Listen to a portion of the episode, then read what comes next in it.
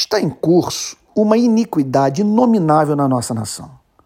Lideranças evangélicas estão usando de modo obsceno o evangelho a fim de estimularem os membros das suas igrejas a participar de manifestação pública que foge completamente ao espírito do cristianismo.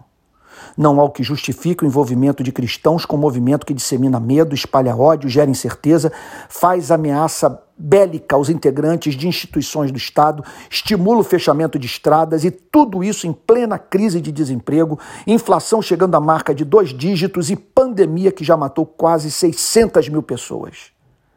No capítulo 15 do Evangelho de Marcos está escrito, abre aspas, e Pilatos lhes respondeu dizendo, quereis que eu vos solte o rei dos judeus? Pois ele bem percebia que por inveja os principais sacerdotes lhe haviam entregado.